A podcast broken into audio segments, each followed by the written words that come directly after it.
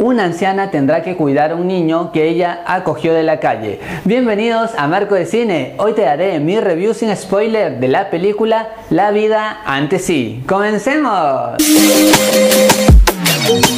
Lo primero que funciona en esta producción y es lo que más te atrapa es sin ninguna duda el gran trabajo de la actuación, porque definitivamente esa forma de transmitir empatía y sobre todo sentimientos es lo mejor. A mí me interesó saber más de estos personajes y te interesa que estos salgan airosos. Por ejemplo, la actuación de Loren es fantástica, pero sobre todo este niño protagonista para mí me robó el corazón. Es definitivamente una de las mejores cosas que tiene la película. Pone tanta energía a este niño que es verdad que es fascinante. Desde un principio empieza a crearse una conexión humana que fluye constantemente y sobre todo se siente real. Acá por ejemplo las actitudes de los protagonistas no eran como algo forzado, más bien eran como que acorde a lo que estaban viviendo. Estos personajes tenían cicatrices de vida y es acá en donde funciona esta producción al mostrarnos cada detalle de ellos y eso te hace emocionarte, como que te da un toque de esperanza también.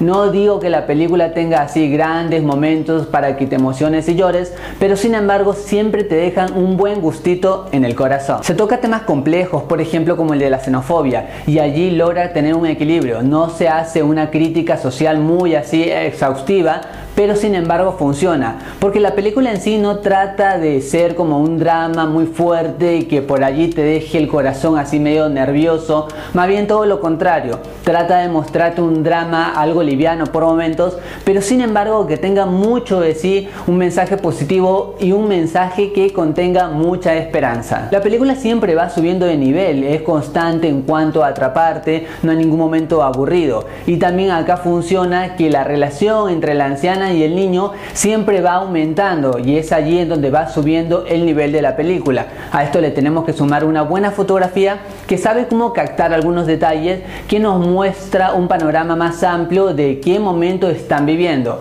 y de qué hablar del soundtrack definitivamente es ideal. Me gustó mucho las canciones utilizadas, siempre le otorgan energía, pero en el momento final, el gran tema de la cantante Laura Pausini, que es el tema principal de esta película,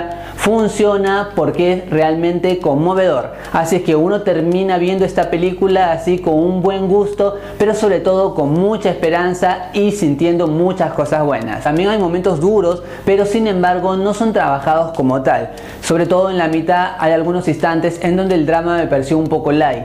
Más que nada por lo que estaba sucediendo a estos protagonistas. Me hubiera gustado ver en ese caso un poquito más de complejidad en esta situación porque lo que les estaba pasando era realmente abrumador. Y por todo lo mencionado, yo a la vida antes sí le doy tres moneditas de hora y media de 5. Es una película que te emociona, te entretiene y ofrece muy buenas actuaciones. Más allá de eso, recuerda que esta es solo mi opinión y en el mundo del cine hay varias miradas y todas son igual de válidas e importantes. Gracias por acompañarme, gracias por estar aquí en Marco de Cine. Goodbye.